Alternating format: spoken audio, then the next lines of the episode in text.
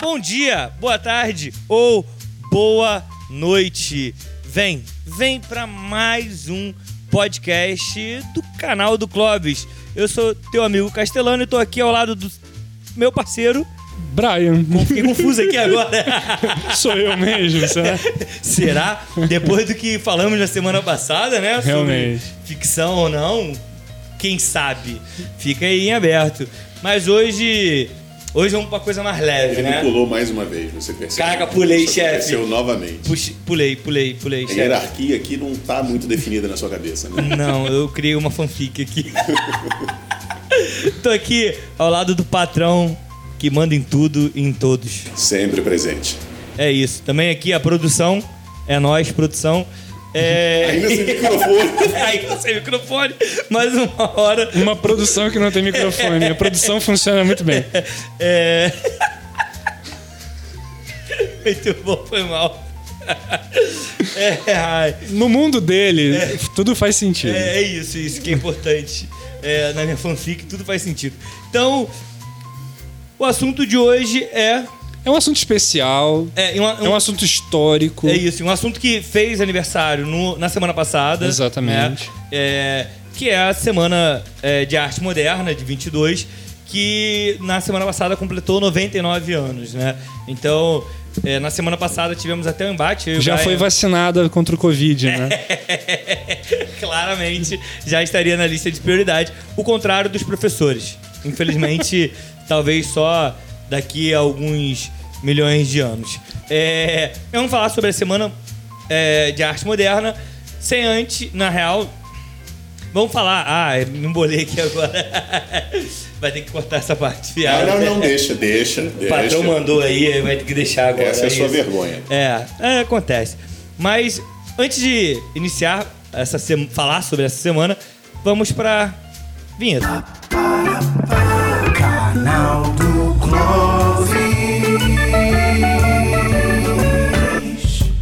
Não sabe o que foi essa semana de arte moderna, é, eu queria pedir o Brian que fizesse esse preâmbulo, né? Que- Acho ótimo, né? Pra quem não sabe, eu vou pedir pra outra pessoa falar. É claro, a gente tem que, né? Mas é, a gente organiza isso em pauta, tá, gente? Não é nada por acaso. Mas na real a pauta é caótica, ela não é ficcionada. Olha só. Olha aí, Desapega um do programa passado. Mas foi tão legal. Não, é outro tanto dele. programa. Não, Tá já tem uma semana que a gente falou isso, eu nem lembro mais o que a gente falou. Mas é porque eu ouvi. Aí. É, então, Brian, dá, faz o preâmbulo aí é, Tá, do que foi essa tranquilo, semana, beleza. por favor. Então, a Semana de Arte Moderna foi um evento cultural, político, artístico que aconteceu em São Paulo. É, na verdade, durou uma semana, mas não aconteceu em todos os dias da semana, né? Teve alguns dias específicos. O que aconteceu basicamente foi o seguinte: um grupo de artistas jovens paulistas, né, da, da classe média alta de São Paulo, Tudo burguês. é, exatamente. Alugou o Teatro Municipal para fazer uma exposição de arte. E essa arte que eles estavam expondo era o que já na Europa se chamava de arte moderna, né? Vinha um conceito da Europa que os modernistas brasileiros, assim eles se intitularam, eles decidiram então apresentar por meio desse grande evento, né? É fazer uma coisa chocante, fazer uma coisa que tivesse uma visibilidade real. Então começaram a, a preparar o terreno para esse grande dia, né?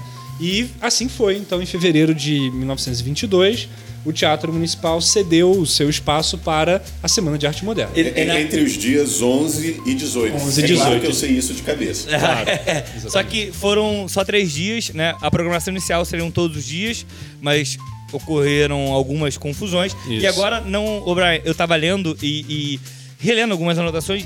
Na real, não foi cedido pelo teatro. O teatro foi alugado. Alugado. É, uma oligarquia, um- a galera da oligarquia ali, da, da, da galera que tava migrando ainda dessa produção meia rural para as indústrias, né? Que bancaram, é, é, que bancou, na real, essa, o, o teatro. E óbvio que houve uma participação do governo. Sim, sim. Porque eles queriam, essa oligarquia queria transformar ali São Paulo na capital cultural, né? Porque Exatamente. ainda a capital era o Rio. E aí eles queriam transformar a capital cultural ali em São Paulo. Porque já era uma potência industrial, a modernização em termos urbanos acontecia mais em São Paulo do que no Rio, né? Tem toda essa questão Mas de fato, assim, é, existe toda uma questão política, né? Que eu acho que a gente não precisa entrar tanto, Não, nem- porque nem o, nosso viés é mais da cultura. Sim. E aí vamos lá, o que, que, o, o que, que os modernistas queriam, né? Porque esse é o título que eles se deram. Então, o, nome modernista não é igual o nome que a gente dá pra coisas do passado que as pessoas no passado não se deram, né? Quando a gente fala assim, ah, Idade Média, os medievais não se diziam medievais. Ah, eu sou um homem medieval. Não, ninguém dizia isso. Mas os modernistas, sim, eles se deram esse nome, que era a proposta deles. A, grande questão era modernizar a arte nacional, a arte brasileira que ainda era muito devota da arte europeia, dos mesmos princípios de construção da arte europeia. Então, se você pega as pinturas do século XIX, ou até do início do século XX no Brasil, ou então a literatura que se produzia, a música, tinha toda uma base muito francesa, principalmente, né? Então, a Academia Francesa de Pintura tinha uma relação com o governo brasileiro para ensinar os modelos de pintura. A literatura que mais se lia no Brasil era a literatura francesa, a própria arquitetura, a vestimenta das pessoas, então tinha toda uma coisa muito europeia. E o que os modernistas queriam, a grande proposta deles era justamente apresentar um Brasil brasileiro, de fato, vamos redundar aqui no negócio. É um Brasil brasileiro onde a cultura fosse de fato colocada como ponto de vista do Brasil, né? E, e- desculpa, é só para fechar, e eles escolheram o ano, quer dizer, não só escolheram o ano, mas aconteceu no ano de 1922, porque comemorava-se 100 anos de independência do Brasil, né, desde 1822. Então havia essa, essa esse emblema, né, Brasil 100 anos de independência, o que é o Brasil, o que, que nós construímos e como nós podemos apontar para o É, futuro. e aí vai muito de mostrar o Brasil, né? Porque é, ali, ainda antes, um pouco antes, a gente tinha, por exemplo, a poesia parnasiana Fazia muito sucesso Que- nos círculos isso, acadêmicos, acadêmicos, culturais. E, e não tinha a, a- Eu odeio, eu já falei isso algumas vezes. Eu acho parnasianismo chatíssimo, um porre sem tamanho.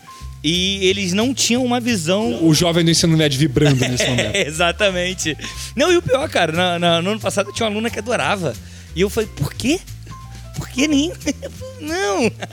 E aí, mas a gente tinha ali a arte pela arte, né? E um distanciamento completo, praticamente, do, da nossa cultura, do que hoje a gente identifica como a nossa cultura, a cultura brasileira, né? Sim, havia um desinteresse pela realidade, né? Cultural, Isso, social, assim. Isso aí. Era uma poesia de clausura, né? De você escrever fechado com a sua própria capacidade poética. Você não se comunica com a realidade, você não troca com o mundo.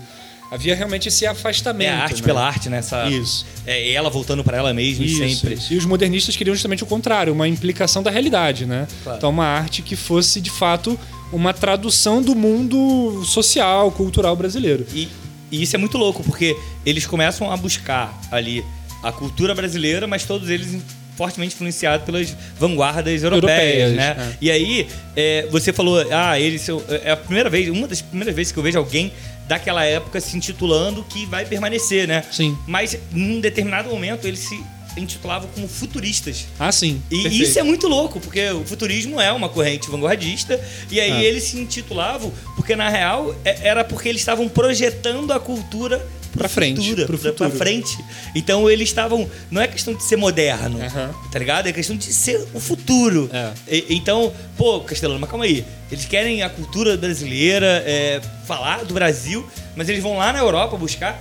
Sim, eles vão pegar o que tá na Europa, essas vanguardas que quebraram as estruturas da arte, e aí, obviamente, pode botar literatura, música, Sim. tudo junto. Eles quebram isso e aí olham pro Brasil e falam. "Hum, precisa quebrar aqui também. Exato. Sabe? E, e eu acho isso incrível, porque ao mesmo tempo que a gente tem alguns alguns relatos, né? Por exemplo, o Vila Lobos ele vai apresentar na Semana de Arte Moderna mesmo, ele vai apresentar uma música, ele tava de chinelo e a galera ficou exalta- exaltadíssima porque o de respeito, mas na real ele só tava machucado. Exato. Isso é muito louco, tá ligado? Porque o cara não tava de respeito a ninguém, tava machucado. Exatamente. Mas então tem uns episódios muito curiosos, Mas assim. ali foi visto como uma grande quebra de paradigmas Sim, dentro dessa. total, total, Cláudio. Tanto que a Semana de Arte Moderna foi bastante polêmica, houve briga, xingamento, aquela coisa clássica do teatro antigo de arremessar tomate. Tomate, é, bagulho Se louco. sente desagradado ou ofendido. Porque, de fato, assim, eles, eles quebravam com toda uma lógica de uma seriedade da linguagem, né? Então... Pode A falar. questão é que havia um comércio de tomates na frente. Po- Pode ser ou a galera já ia preparado pra Mas existia, caos, né? Assim, uma série, uma série de, de, tipo um comércio paralelo Igual ao hoje teatro. pipoca no cinema, é tipo você compra isso. tomate no prato. Se você não gostar, você já... A- É, tinha um pouco disso, né? É, tinha um pouco disso. Assim, o teatro ele movimentava um comércio ali paralelo ali do lado, na frente, enfim.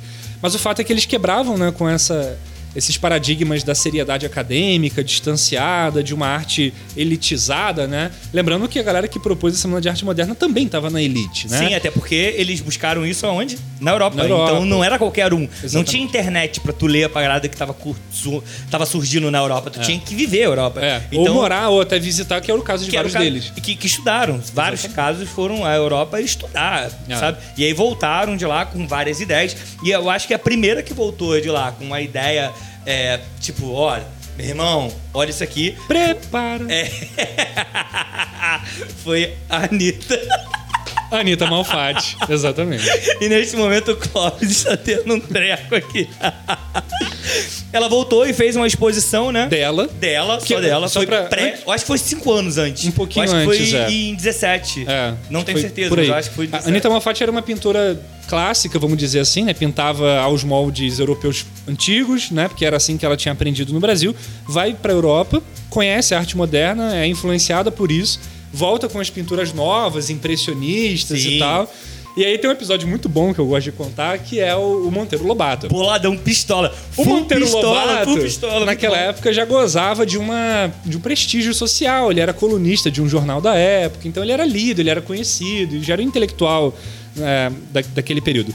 Ele vai, então, visitar a exposição da Anitta Malfatti ele acha ruim. Tipo, ele era um cara E, e conservador. não, não só ele acha ruim. Os comentários dele É. bizarros. Ele diz assim: ah, essa garota é, é- essa jovem moça é talentosa, vê-se que ela tem um talento, mas ela tá desperdiçando seu tempo com essas modas passageiras que não vão levar a lugar nenhum. E fala que ela sofre de, de paranoia e É. coisa do tipo. Porque a, É uma a- arte ela- paranoica. É, porque ela quebra.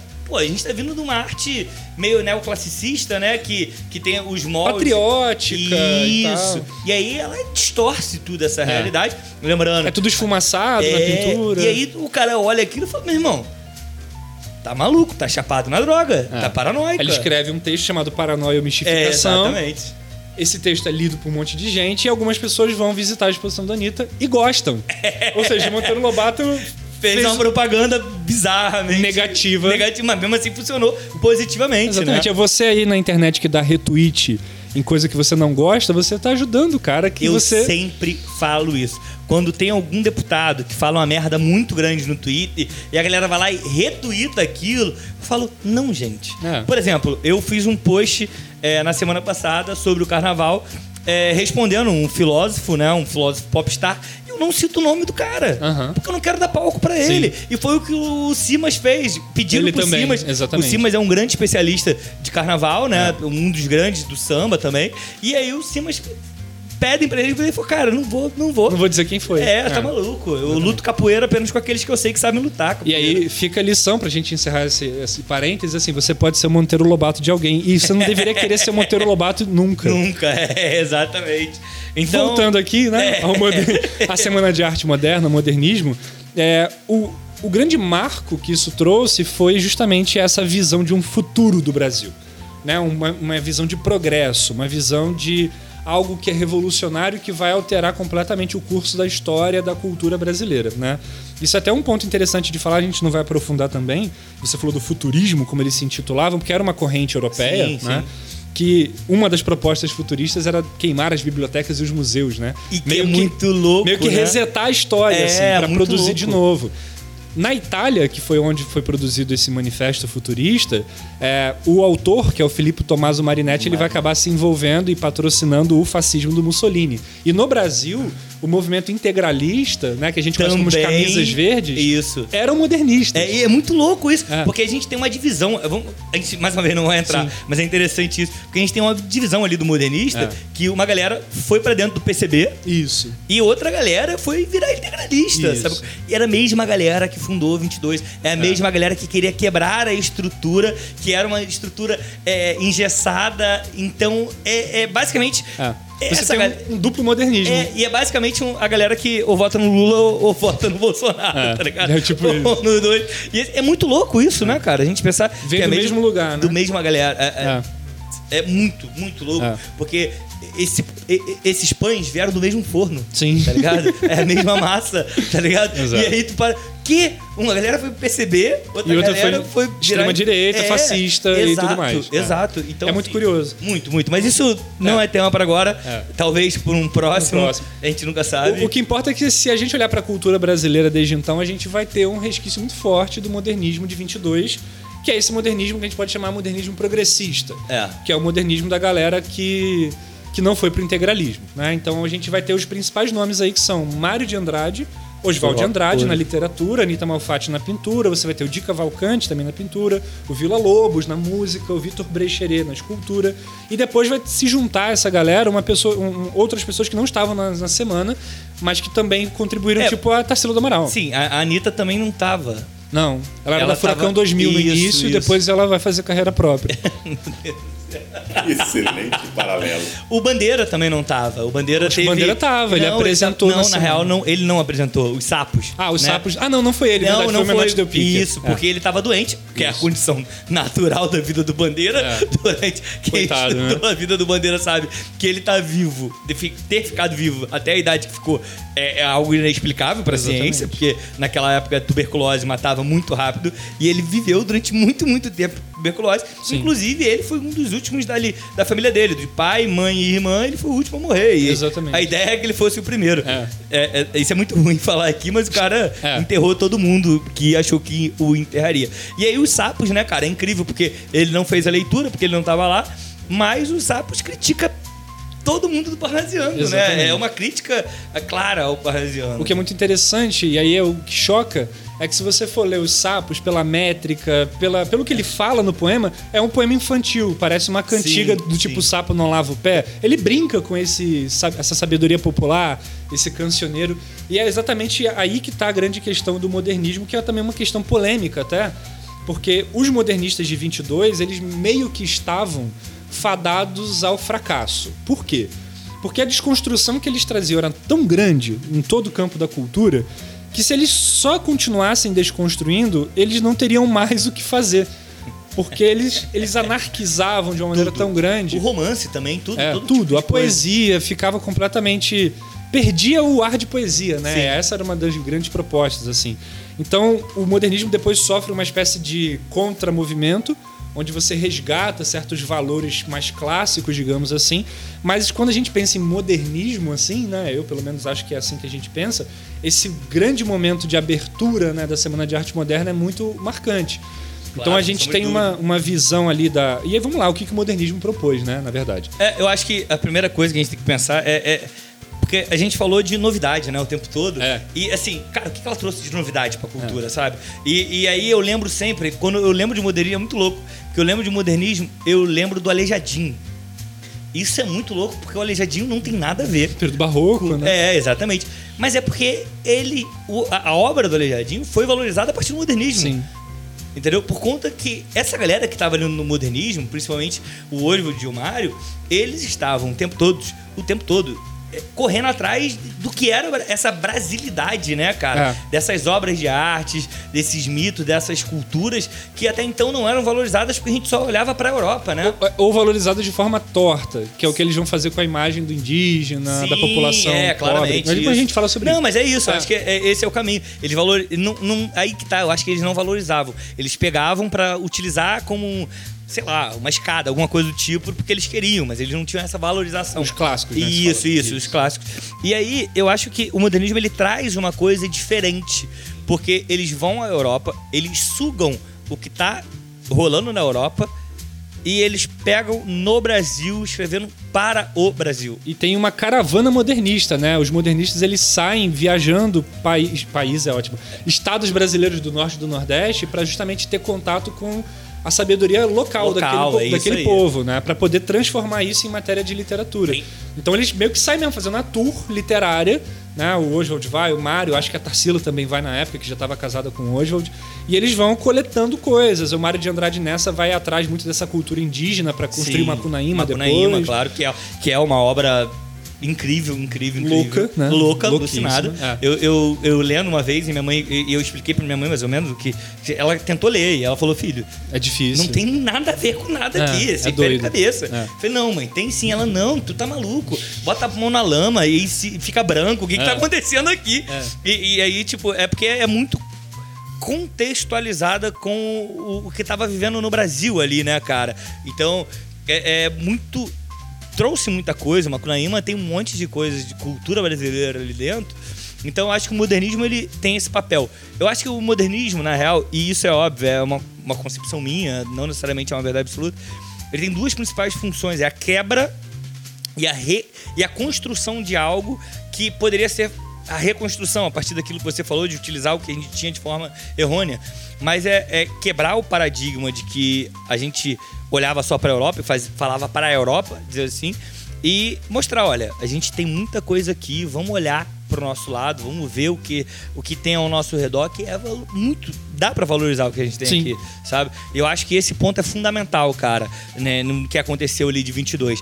É óbvio que a semana, como o Brian falou, tava fadada ao fracasso, né? Vamos botar assim. a propõem, semana, né? a semana em si não foi eh, o sucesso, a galera eh, ia, jogava tomate, brigava, vaiava, e eu acho que era exatamente isso que eles esperavam.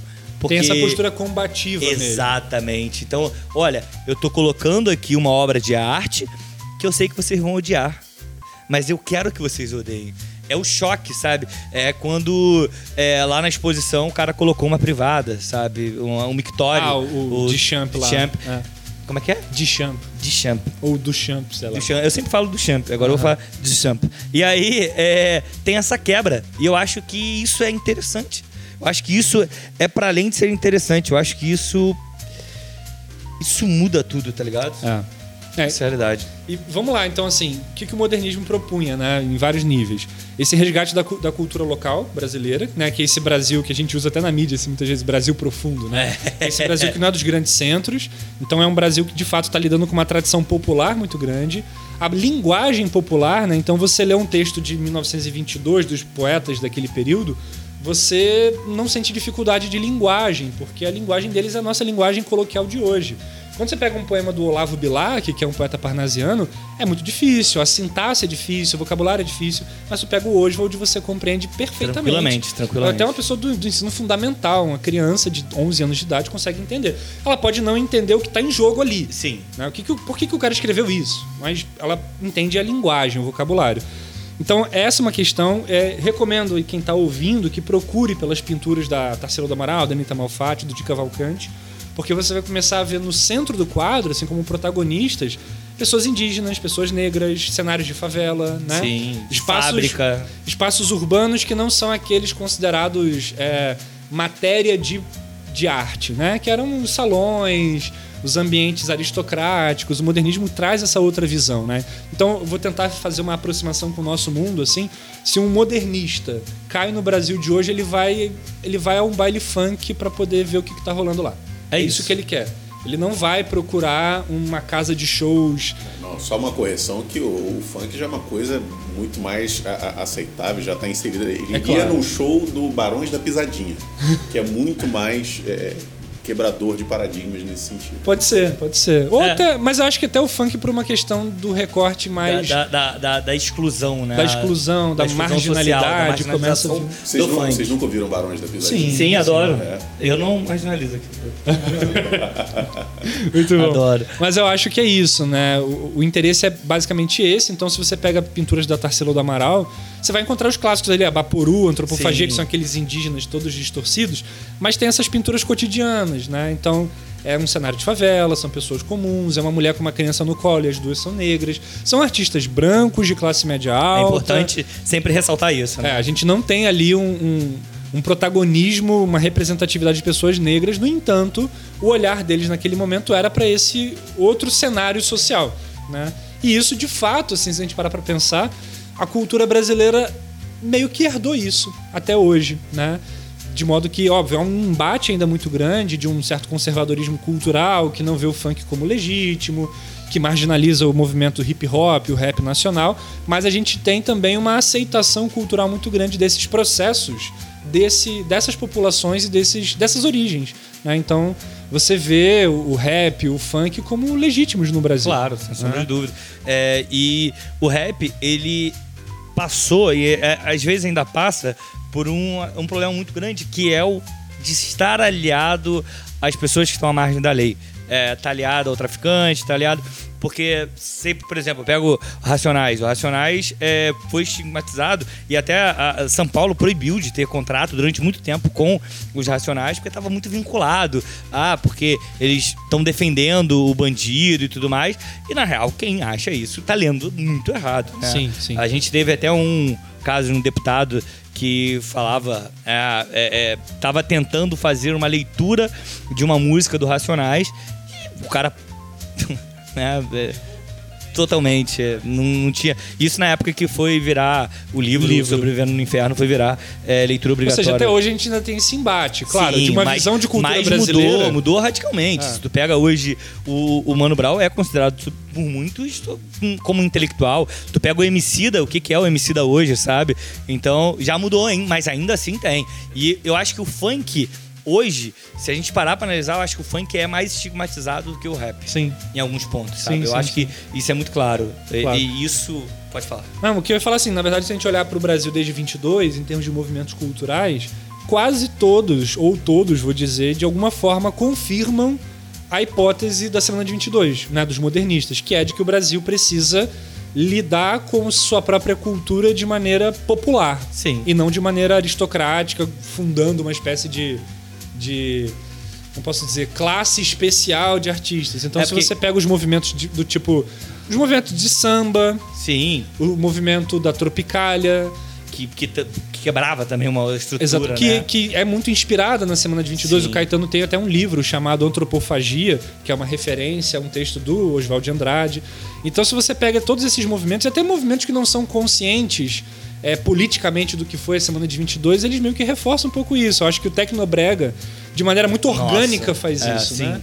Eles trazem essa ideia de uma cultura que se comunica com o popular, com o chão da terra, né? Vamos dizer O assim. movimento Mangue Beat também. O Mangue Beat também Total, faz um total. e aí, isso. eu lembro de movimento Mangue Beats, você lembra do Suassuna revoltadíssimo. Que era contra, É, né? Era, totalmente contra. Teve um embate grande entre ele e o O movimento Sainz, armorial, É. né? Do, do, Ele do ficava Suassuna. revoltadíssimo, revoltadíssimo. É, Mas mas a- ali era uma e é, assim era, uma discussão, mas que ambos estavam meio que querendo uma coisa parecida, só que por caminhos diferentes ali. é, o Suassuna meio que, que não aceitava essa influência dentro. do- Estrangeira, né? Isso, e aí ele tinha essa. Não, porque tá deturbando o que é nosso. E, e aí o, o Suassuna é um grande defensor da cultura brasileira, Sim. óbvio. A gente não pode nem pensar nisso. Mas ele não entendia essa, essa mescla, né? Essa mistura, né? E, e isso acabava quebrando um pouco. Sim. E, e eu acho que esses movimentos, cara, esses são movimentos que hoje em dia a gente olha, a gente vê uma valorização, mas eu acho que ainda assim falta dar mais visibilidade, sabe? Falta. O que aconteceu hoje, por exemplo, vai acontecer amanhã. a- a- não, já aconteceu a entrevista com o. Itamar Vieira Júnior. É, eu acho que é uma coisa assim que quebra também uma É, Itamar Vieira Júnior é um escritor brasileiro, que baiano, publicou um livro, a gente pode chamar de regionalista, né? Sim. Porque, enfim, isso é, isso é um termo muito com- complicado, mas é um, um livro que se passa no- num espaço não urbano, é um livro que trabalha com populações negras, todos os personagens são negros praticamente no Sim. livro, e lida com a encantaria própria daquele povoado. Então, assim, é um livro que está todo assentado em uma ideia de Brasil que não se comunica com essa esse cosmopolitismo, essa globalização né, do, do, do estrangeirismo. Mas é total Brasil. Assim, Sim, né? eu acho interessante que a gente não vê isso. Esse cara, ele vai deu uma entrevista pro Roda, Roda Viva. Viva. E, e assim, cara, quando que isso aconteceu, É. sabe? E eu acho isso fantástico. Exatamente. A gente tá chegando a um- alguns pontos. A gente tem a Conceição Evaristo hoje bombando. Sim. É, Eu acho que é por aí, eu acho que a gente tá começando. Eu acho que isso tudo, ainda assim, reverbera no que aconteceu em 22 Exato. tá ligado? Exato. A gente olhar pro Brasil de forma diferente, né? É óbvio que assim, a- pô, 22 representa a cultura brasileira no total? Acho que não. Essa é uma questão também, É. né? Porque isso é um, um debate, né? Sim, eu acho que não. Acho que eles não conseguem representar a cultura brasileira toda. Mas, Mas eles acho apontam? é É isso, tipo isso? Eu acho que é isso. Eu acho que eles apontam, falam, olha, Aqui tem muita coisa, mano. Muita coisa, galera. Eu não consigo representar tudo. Mas olha, olha pra isso aqui, sabe? Eu acho que é. é- é- É, porque uma crítica que se faz é que, na verdade, por mais que eles tenham feito o que eles fizeram, eles meio que não, de fato, incluíram, vamos dizer assim, a- as vivências de, des- as- vamos dizer assim, as vivências que eles estão reproduzindo nas suas obras não foram de fato incluídas porque eram eles ainda fazendo. Sim, é isso Né? aí. É uma, é uma visão de fora da coisa, É, né? Ainda que você tenha muita empatia com aquilo que você está representando, você quer fazer um trabalho bem feito, né? Assim, um trabalho de respeito, vamos dizer, por aquilo que você representa, ainda assim você está de fora e você é uma voz que tem espaço, que está dominante. E quando a gente olha para a cultura brasileira hoje, o que se reivindica é justamente uma quebra disso, né? Sim. Então, se hoje o modernismo fosse acontecer, ia ser muito problemático o fato de que quem está propondo são as mesmas pessoas de sempre. Sim. Então, essa é uma outra questão, né? Será que eles dão conta da cultura brasileira? Você diz que não. É, não, mas aí é como. Eu não tô Sim. Não, não, sou. é, cagando regra aqui, longe É, disso. Mas é o que eu de fato acredito. Acredito que não. Acredito que eles não conseguem dar conta. Até porque Sim. é isso que eu. É é exatamente isso que você falou. Eles ditam uma experiência que eles não vivem. Isso. Eles relatam a coisa de fora. É como se. Sei lá. É, ótimo exemplo dos dias atuais. Gabriel Pensador e Racionais. O Gabriel Pensador, ele pode falar sobre o que acontece no Capão Redondo porque ele conhece, tem conhecimento, ele pode ter lido, pode ter ido lá. Mas sobre o Capão Redondo, é quem vive lá que diz de fato o que acontece, que é Sim. com o caso do É, Racionais. e na verdade a gente pode pegar esse caso até extrapolar um pouco e pensar assim: Gabriel Pensador fazendo rap quando você tem artistas de periferia Então, é, fazendo é por rap. isso que eu trouxe o, o caso do Gabriel Pensador. Porque, assim, eu ouvi muito Gabriel Pensador, não tenho nada contra o Gabriel Pensador. Mas se o Gabriel Pensador fosse negro, naquela época que ele fez sucesso, se ele morasse na favela, na Rocinha, ele seria o Gabriel Pensador?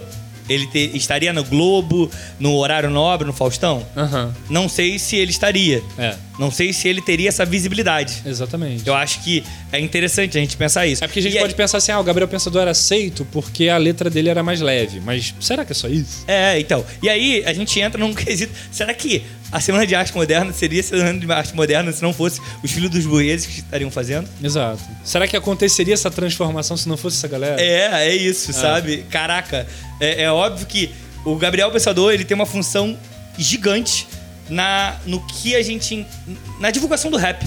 Essa é a realidade. Por mais que ele não tenha vivência, por mais que ele tenha privilegiado e tal, o Fio que explica, mas ele. Desculpa. mas será que ele teria essa mesma. é, é, se não fosse negro, mas ao mesmo tempo ele ser branco. fosse negro. Se fosse negro, é.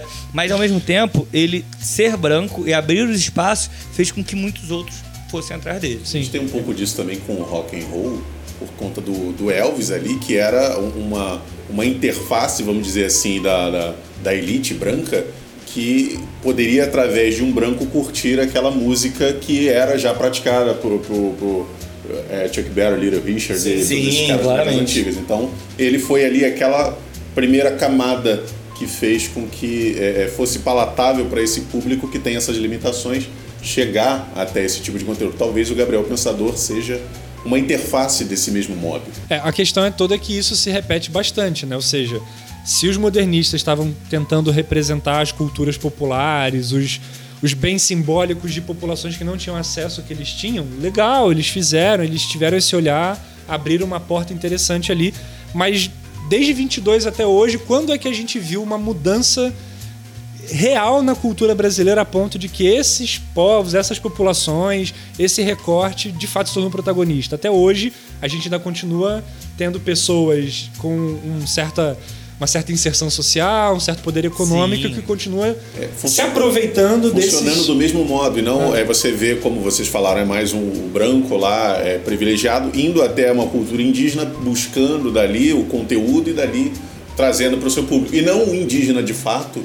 Tendo sendo oportunidade pra, até pra hoje. falar. Como, É, como até hoje. criador de uma Até obra. Isso, isso não foi quebrado. É quando você pega, por exemplo, cantores de MPB que começam a adotar uma sonoridade de funk. Eu vou dar o caso aqui de, de uma pessoa, de duas pessoas específicas, é, que são. E eu gosto desses artistas, né? e Não tenho nada contra também, porque eu ouço, mas é o caso do Caetano Veloso, que é um cara até que dialoga bastante Sim. com essa cultura. E dialoga com tudo, Com né? tudo. Muita coisa. É. Tudo é, é- Mas é, você entendeu, né? É, Muita o coisa. Caetano e, e a Adriana Calcanhoto, que eventualmente ela bota em algumas músicas dela é, uma batida de funk. E você tem até outros artistas de MPB que fazem isso de vez em quando. Que pegam uma batida de funk e cantam uma música com aquela batida de brincadeira, ou até mesmo um funk que todo mundo conhece, ou então ele pega uma música dele e bota nessa, nesse ritmo. E é interessante, porque na verdade. é, quando você pega um artista de MPB consagrado fazendo isso, nossa, é a cultura brasileira, o encontro dos povos e das raças e tal, não sei o quê. Mas ainda continua tendo a mesma marginalização do funkeiro mesmo Sim, da favela é que está fazendo aquilo. Então, na verdade, a Semana de Arte Moderna ela abriu uma porta muito legal, mas ao mesmo tempo ela manteve uma certa estrutura paternalista de que quem faz isso são as mesmas pessoas. E isso a vida toda no Brasil, né? Toda a Exatamente. história do Brasil é isso. E essa é uma problematização que não se faz tanto, né? Porque ficou confortável afirmar que o Brasil é essa miscigenação, é essa beleza das raças, o carnaval com uma mistura de tudo. Mas no fundo o protagonista continua sendo a mesma galera. Né? Não quer dizer que o Oswald, a Tarsila e o Mário tinham que ficar quietos e deixar os outros falarem por si próprios, porque de fato não tinha Não tinha chance. chance, é Mas aí. ainda hoje continua sendo assim, né? Então É, você tem vários artistas que meio que sequestram, vamos dizer assim, uma pau. Vou volumenar aqui. Os artistas que sequestram uma pauta que não é deles e eles são aplaudidos por aquilo que eles fazem. Nossa, que inovador, que bonito, você se conectando com a cultura do, do seu Mas na povo. real é feito a vida toda É por vida pessoas que não têm voz, né, cara? Exatamente. Isso é muito louco, né? É. E aí é, é um debate que eu tive contigo uma vez sobre os oprimidos não terem voz, Sim, né, cara? sim. Isso é muito louco, muito louco, muito louco. Estava pensando dentro desse sentido, ainda dentro do campo da música, isso acontece muito, é, principalmente na, na- na- ne- com esses artistas mais regionais do Brasil profundo, como você citou, sejam sertanejos ou pessoal de forró e tal, você vê que sobressaem al- alguns. Isso a- até acontece de um ou outro quebrar essa barreira e acabando e acaba que sobressaem. Dar um exemplo, por, por exemplo, do Calypso. Era Sim. uma banda que tinha um sucesso muito forte ali no, no, ah, no- na região deles, conseguiram furar essa bolha da região, é, ultrapassaram isso, mas é, é- é muito finito. Chega um ponto que eles não conseguem evoluir mais e aí surgem outros que não são necessariamente daquele meio que eles vivem e que levam, dão continuidade àquilo e vão evoluindo. E aí talvez a gente é, chegue a outros extremos de outros tipos de estilos musicais, assim como a música caipira, que deu origem ao sertanejo universitário, que não necessariamente é o cara caipira ali, Sim. mas ele está contando aquela vida né, mais, é, mais do, do, do homem da terra, ali. é, o cara da viola e tal, e, e ele não tem essa vivência. Sim. Quando, na realidade, tem muitos desses músicos lá e eles não têm essa voz, ela acaba sendo... é, Só esse cara Só. que. é, quando, quando muito é o compositor que acaba tendo a sua voz sendo cantada por outro, a sua música, né, a sua cultura sendo cantada por outro, que está no mainstream ainda. Exatamente. É. E, e- e disso que você está falando, eu fico pensando, você falou de, de forró, do calypso e tal. Eu fico pensando, por exemplo, quando a gente acaba fetichizando um pouco essas culturas que são as culturas que não são o centro das atenções do mainstream, né? Então, quando você pega, por exemplo, uma Maria Bethânia cantando música do Zezé de Camargo e Luciano, como ela faz, ela em algum momento da carreira dela, ela cantou nos shows aquela É o Amor. Que é uma música que todo mundo conhece. Sim. Mais até do que algumas músicas da Betânia, se a gente for perguntar na rua assim, canta a música da Betânia. O pessoal vai falar, quem me chamou? E vai ficar só nisso. E se chegar nisso, É, né? e, e Zezé de Camargo todo mundo sabe. Mas aí quando a Betânia pega Zezé de Camargo e Luciano e canta, é o Brasil acontecendo. Porque é o encontro, é a Betânia dando uma carteirada e falando: eu aceito vocês, vem cá, eu vou É. botar vocês na minha voz. Mas enquanto Zezé de Camargo e Luciano não é Zezé de Camargo e Luciano, é só um negócio ali que vai passar. É não é uma um expressão sertanejozinho, cultural. né? Uma- É. Ou então a Marília Mendonça, que de repente começa a ser gravada por outros artistas, de repente começa a cantar outras músicas. É, Zezé de Camargo e Luciano, que aliás, na sua época já eram uma quebra disso. Eles já eram, ah, ainda que sejam lá, eh, tenham a sua origem eh, muito original ali dentro do, do campo também, mas eles já eram uma quebra daquela música sertaneja que tinha. Já não eram. Sim, já. Eles vinham ali naquele movimento de Chitãozinho e Chororó que, por sua, por sua vez, já adicionavam elementos externos à guitarra elétrica, o pop, muito mais aquela, aquela mistura que a gente A própria formatação da Sim, música já é diferente, né? Já é pensada de outra forma. já né? radiofônico, né? Isso a proposta é essa. Mas você vê, sempre tem essa, essa ideia, né? Então você tem Betânia cantando Zezé de Camargo e Luciano, você tem um Caetano Veloso cantando é, Um Tapinha Não Dói, como ele faz numa música dele. Ele fez isso. Ele fez isso Fez. num show né, em 1999. A cara do. Clóvis agora de É. assustado. Ele fez isso? É porque eu lembrei do Roberto Carlos cantando Prepara com a Anitta. Sim, sim. É, o Roberto Carlos eu acho que ainda é uma coisa assim. É, pitoresca, você vai ver pelo inusitado Pelo da inusitado, coisa. é. Mas tem essa galera que, que ganha aplauso por pegar essa, essa cultura que está muito mais ali na, na vivência das pessoas e coloca no seu próprio trabalho, sendo que ela não necessariamente está abrindo espaço para aquela cultura. Né? E é o que a gente tem hoje, por exemplo, na, na questão da, da, da literatura negra, da literatura Sim. lésbica, da literatura LGBT no geral, né? Enfim. E aí, e, e aí, desculpa agora cortar, mas eu acho que isso mostra uma coisa que é, é fundamental, que existem diversas ma- formas de pensar o Brasil, né? É. Existe a Semana de Arte Moderna, eu acho que ela não apresentou uma forma de pensar o Brasil. Ah, porque eu, eu tava até ouvindo um, um filósofo hoje falando sobre isso.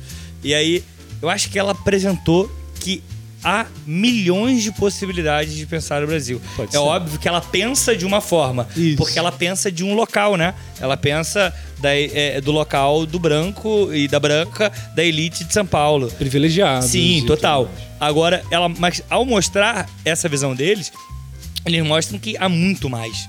Há diversas formas de pensar o Brasil. Por exemplo, quando eles foram e descobriram lá o Aleijadinho, cara, olha aquela outra forma, sabe? Quando eles foram pra. É, para região amazônica ali e aí descobri, pegaram e, e o escreveu lá o Macunaíma, ele já pensou uma, mostrou uma outra forma de pensar o Brasil. Então existem diversas formas de pensar o Brasil que não está ali sendo feita pelos modernistas, mas que está sendo possibilitada. Sim. Eu acho que isso é interessante, essa possibilidade de pensar algo. E eu falo assim, eu não sou um eu não acho o modernista esses é, esse bastião da, da, da, nova cultura brasileira, mas eu acho que eles abriram portas que estavam trancadas até então. Sabe? Eu acho que eles não. é, A gente tinha conhecimento da cultura brasileira num nível que eles. Olha, tem um nível 2 aqui, sabe? Eu acho que isso é, é sensacional. Eu acho que isso é o maior legado que eles poderiam ter deixado pra gente, sabe? É, eu acho que é um- uma forma de olhar, né? Mas é- acho que essa problematização é interessante, né? A gente vai fazer agora no ano que vem. Estamos em 2021 enquanto gravamos esse programa. Então, são 99 anos de Semana de Arte Moderna. 2022, 100 anos, né? E assim como a Semana de Arte Moderna é, existiu para pensar 100 anos antes daquilo, né? Que é o período que o Brasil se tornou independente e que Brasil é esse que a gente tem Sim. até agora. É tipo uma, foi uma independência cultural, né? É, eu fico pensando que talvez a- o, o próximo.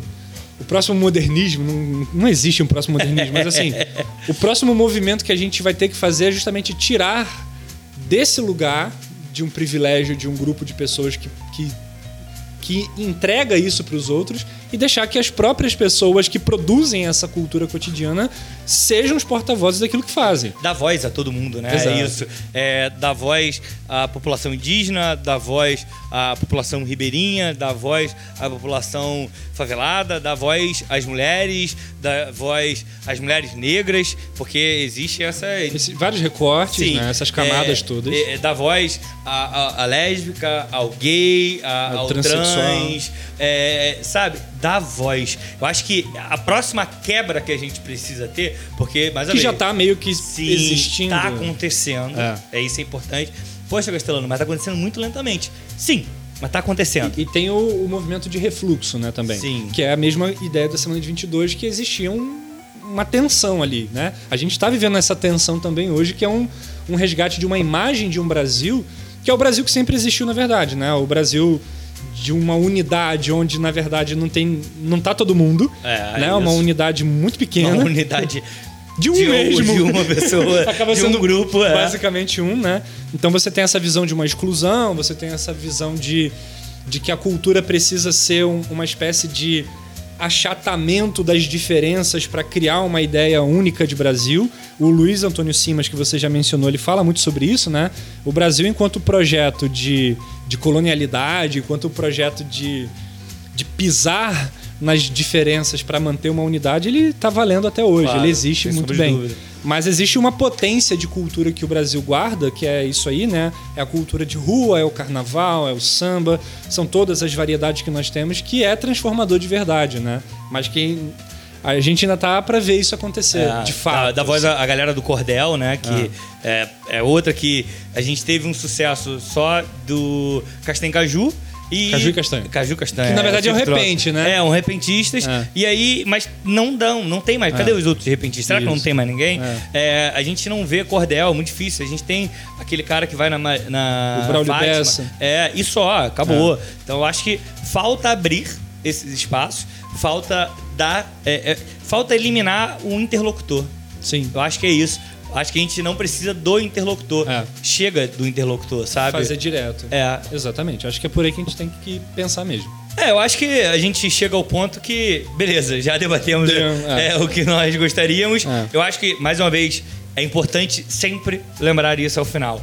Nós não queremos botar um ponto final em nenhum debate, né? A gente tá levando hipó- levantando hipóteses, né, Brian? A Sim. gente tá tentando trazer novos pontos de vista. É, e, e pensar também, assim, acho que esse programa tem um- uma coisa meio mística, cabalística, que é o fato de a gente falar é, sobre um evento marcante da cultura que vai completar um aniversário importante, que é um centenário, no ano que vem, que é um ano onde tem muita coisa para acontecer, né? Então a gente Sim. tem muitas coisas no Brasil acontecendo agora que a gente precisa resolver com a gente mesmo, né? É, Então isso. o Brasil precisa fazer uma terapia muito forte aí. muito, muito. Pra poder entender o que, que ele quer ser. É e a isso. gente recentemente fez algumas escolhas sobre o que o Brasil quer ser que fazem com que o Brasil seja menos Brasil, né? É, e aí a gente começa a lutar por uma cultura genuinamente brasileira, né? Que é o discurso daquele que eu não vou nomear aqui, mas que ocupou. E aí eu pergunto, o que, que é genuinamente brasileiro? Exato. E outra coisa, vou, vou fechar deixando até um gancho para um possível programa, se a gente assim quiser. O Brasil não é um país ocidental. Tudo a voar.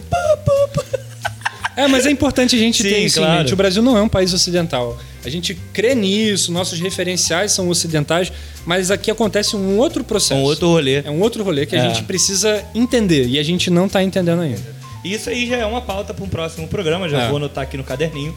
É, e na hora que eu falei, o Brian olhou. pro caderno. E não anotou, Não, não tá? Só para deixar claro. Tá anotado na minha cabeça. Eu acho que com isso podemos chegar, enfim, ao momento Caio Mecenas. E vambora. Momento Caio Mecenas. Bem, Brian, do último programa eu fui o primeiro, dessa vez você faz as honras. Beleza, então. É, eu vou recomendar um videoclipe. Uma coisa simples. Sim, claro. Né? Três minutos você atende a essa recomendação. Então vamos Olha lá. aí, ó, olha aí, ó. É um videoclipe muito interessante de uma artista que hoje é bem mais famosa, mas na época ela estava despontando ainda, que é a Gabi Amarantos, uma artista paraense, né, uma das representantes aí desse tecnobrega. Já também, assim, depois de uma certa leitura mais urbana, mais midiática, a Gabi Amarantos virou música de tema de Claro. novela. Então, assim, não é também aquela raiz, raiz, raiz, como a gente costuma pensar, assim, no, no raiz. Mas, enfim. Esse clipe da Gabi Amaranto chama Shirley, com X. E é uma, uma narrativa que conta esse videoclipe, que é uma mulher, que é a Gabi Amaranto que faz.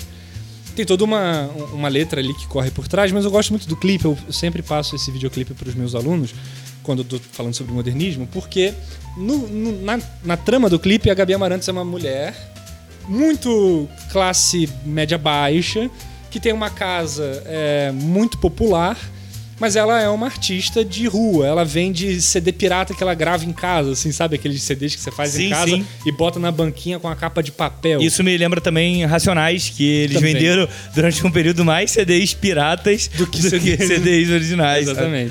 E aí, nesse clipe, a Gabi Amarantos, essa personagem Shirley, o alter ego dela, vai vendendo cada vez mais e ela vai melhorando a sua condição de vida. Só que é muito interessante que conforme ela melhora a condição de vida em termos financeiros, ela não vai ficando mais glamurosa da maneira como nós imaginamos. Assim, ela não fica sudestina. Ela não, ela não vira uma, uma mulher do Sudeste. Ela não vai para São Paulo. Ela segue naquele lugar.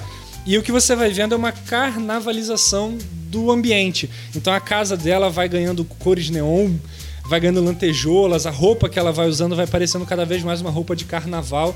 Eu acho que isso de alguma forma é uma confirmação da semana de 22, mas feita por uma pessoa que tá de fato experimentando aquilo que ela tá vivendo. Muito ela não tá isso, né? se apropriando de uma cultura para poder falar como é que aquilo é legal. É um outro. É... é aquilo que a gente falou, né? É um outro rolê. É quem vive a parada é tá quem contando. vive a parada. E é muito interessante porque o clipe ele é muito engraçado, ele tem vários maneirismos assim em relação a essa questão da cultura popular, mas ele não é alguém emulando a cultura popular. É a cultura popular acontecendo ali, porque ela de fato experimenta aquilo. E vou recomendar também, se quiser aproveitar o embalo da Gabi Amarantos, ela tem um DVD ao vivo gravado em Jurunas. O que é Jurunas? É a cidade onde ela nasceu e morou durante muito tempo. Muito bom, mano. E ela grava isso numa Saveiro. Nas costas da Saveiro Não- aberta não tava ligado. as caixas de som e ela grava na rua do bairro onde ela morou. E é um live em Jurunas, Gabi Amarantos. Caraca, Então, assim, mano. eu acho interessante, uma Sim. artista interessante pra gente poder ficar de olho, ainda que ela agora seja uma artista mais Do midiática, né? mas isso não apaga a origem Claro, dela, é evidente. claro que não. né? Então, é O isso. nome do disco é Live em Jurunas? É um, um- DVD ao vivo que não, acho que existe em DVD só pirata, porque não virou um DVD oficial, assim, da som livre. É. Muito bom, né? Mas isso é ótimo. Mas acho que cara. você acha no YouTube, live em Jurunas. É, É, muito bem bom, interessante. Muito bom, muito bom. Cara, eu vou. Eu, eu ia dar só uma indicação, mas aí eu decidi trazer outra indicação. Porque aí tu deu um clipe, eu fiquei com inveja, eu falei, vou dar um clipe também. Cara, eu vou indicar Hot Oreia. Num clipe chamado Eu Vou, que tem a participação do Jonga. Eu acho que ali eles, por serem mineiros e tudo mais, eles pegam toda uma estética mineira e eles fazem inúmeras referências a vários outros. Por exemplo, tem uma referência muito clara a Suassuna, é, o Alto da Compadecida. Então vale a pena dar uma, uma, escutada e, e ver o clipe, para além do só ouvir a música, mas assistir ao clipe, por quê? Porque você começa a identificar isso que a gente está falando de de busca pelo, pela brasilidade, sabe? Pela- essa busca da cultura brasileira, do que é o brasileiro. E eu acho isso fantástico. E a outra indicação é uma série na Netflix. Puta merda. O quê? Que era a minha indicação. é uma série. Foi mal, Clóvis. Eu indico outra coisa, mas... É, é. E o pior é que eu já vinha anotado de casa para não lembrar, para não esquecer. É, é, é uma indicação, é uma, uma série que tá na Netflix chamada Cidade Invisível. E aí pode ser uma indicação dupla, se for essa, Clóvis. Por favor. É uma indicação minha, então, do Clóvis. É, e vou deixar até o Clóvis falar. Vai lá, Clóvis. Não, não, eu, eu não sei o que você ia dizer sobre a série, mas é, eu acho que ela representa bem o que a gente falou aqui dessa questão do, do, do homem branco como portal para uma cultura que não é necessariamente dele. Então você tem a série é criada pelo Carlos Saldanha, baseada na obra do. Meu Deus, me fugiu o nome do autor. Não sei a origem. É, eu também não. É, é um, é um autor, inclusive carioca. É, Eu nem li sobre, É. sobre a série, então eu assisti com a minha mãe. Minha mãe ficou ensandecida, adorou a série. Mas é isso que o Clóvis está começando a falar é um- uma discussão que Sim, tá que a gente já teve, já. claro. Não, e já, Ah, já tá? E existe mesmo, né? Que é justamente isso. Você tem uma série de elementos do, do- da mitologia, do- do- da sabedoria popular, do folclore. Eu tô usando vários nomes aqui porque eu Sim. sei que essa questão da terminologia é problemática. problemática. Então eu tô usando vários nomes aqui, mas é, de como isso é, é- é colocado no mundo branco, assim. Ponto. Né? Ela- é, parece que na série eu não assisti, ela não dialoga com nenhuma dessas sabedorias É, não, originárias. são, assim. são reinterpretações, eu, eu pesquisei aqui, é, o nome do, do autor é, é Rafael Dracon. Ah, o Drancon. É, e- ele é um escritor muito conhecido por, por- por livros de, de fantasia. Isso, E, e agora ele mergulhou nesse cenário é, do folclore brasileiro e a série é baseada na, na obra dele. Então ela é interessante porque ela pega esses elementos do folclore e coloca ali de modo muito parecido com como nós consumimos os conteúdos é, de, de suspense e até de super-heróis americanos. Então você vê essas reinterpretações desses personagens. A Cuca, ela não é aquele jacaré que a gente conhece do sítio do Pica-Pau Amarelo. Ela é a maravilhosa Alessandra Negrini, que está excelente Maravilhosa. em vários aspectos. É uma atriz excelente, né? E- enfim. E, e você vê o desenrolar dessa história contado de modo. Cara, cara.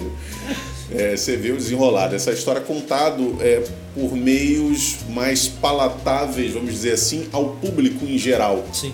É, é, é, talvez até suprimindo de algum modo ali é, o- os regionalismos desses personagens, trazendo eles para nossa É, realidade. pro urbano, né? Vamos Isso, colocar assim. É, eu vi muita gente fazendo uma analogia com os deuses americanos do Neil Gaiman, né? É, é. Um pouco isso. assim. Isso, é, é- Sim, tem uma interpretação ali bem próxima. É, é muito interessante. Eu acho que vale a pena ver a série. Os capítulos são curtos, É a temporada é bem curtinho. curta. Isso. Eu acho que vale muito a pena, E, sabe? e sem perder de, do, do horizonte esse, esse olhar crítico também, que Claro, é pensar justamente claro. isso, né? Sim, mas é. é- é importante lembrar que ainda que tenha toda essa reinterpretação, é, ela reforça muito esse, o aspecto das lendas brasileiras. E, e eu acho que isso é interessante para colocar ah, o nosso folclore, que é muito rico, colocar, como se falou em relação à, Feira da Arte Moderna, colocar é, é num ponto que, que você equipara com alguma outra produção americana. Sim. E, e tornando isso palatável. Né? Eu acho muito interessante a série, como você falou,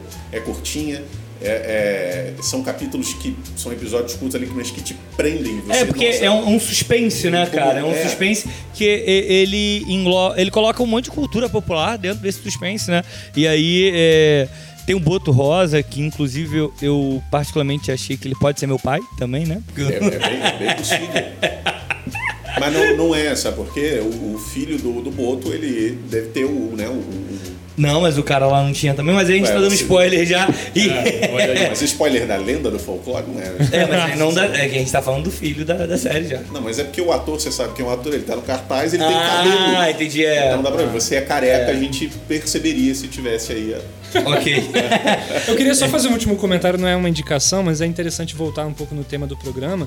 Que a gente falou muito pouco aqui, passou muito tangencialmente sobre as sabedorias dos terreiros, Ah, né, claro, de, claro. de toda a questão da cultura afro-brasileira, que também é muito importante. Eu acho que é, talvez o nosso grande horizonte aí é ainda desbravar, conhecer, porque de fato essas sabedorias são marginalizadas desde muito Desde tempo. sempre, né, E mano? quando elas são colocadas em evidência, sempre ou de forma folclórica, no sentido Ou tem um negativo, interlocutor ali, né, ou tem um cara? interlocutor. É, é eu- você falou isso na hora, me veio à mente Clara Nunes. É. Que era uma, uma, uma cantora né, branca Sim. e que cantava muito a. a- Que tinha uma identificação Sim, de fato, ok, né, ok. com essa É, é, mas mas- não é necessariamente o povo de origem. É, né, mas a gente ainda cultura. precisa muito conhecer Conhecer. disso. né? Então fica também essa dica, né? A gente procurar é, se conectar mais a essas sabedorias. E não quer dizer com isso que você precise é, aceitar uma religiosidade ou, ou vivê-la na sua própria existência. Mas eu acho que é entender a, a diversidade que está aqui no nosso chão, na nossa terra, que é o Brasil, e a gente ainda conhece muito pouco. É o Brasil que a gente ama. É. Nossa Senhora. Olha. Esse é, foi o fantástico, né? Queria agradecer a todos. Chegamos ao fim de mais um programa. E lembrando, aquele desafio: pirâmide na veia. é. Não, não é pirâmide, é marketing multinível. Isso, obrigado. Esse marketing multinível aí. Gostou do programa? É, indica para mais duas pessoas. É, a gente tá lutando para cada vez fazer um programa. É diferente, né? A gente tá tentando adaptar ainda. É, como a gente gosta, essa é a realidade. A gente sempre tá pensando na gente Tentando primeiro. descobrir, É.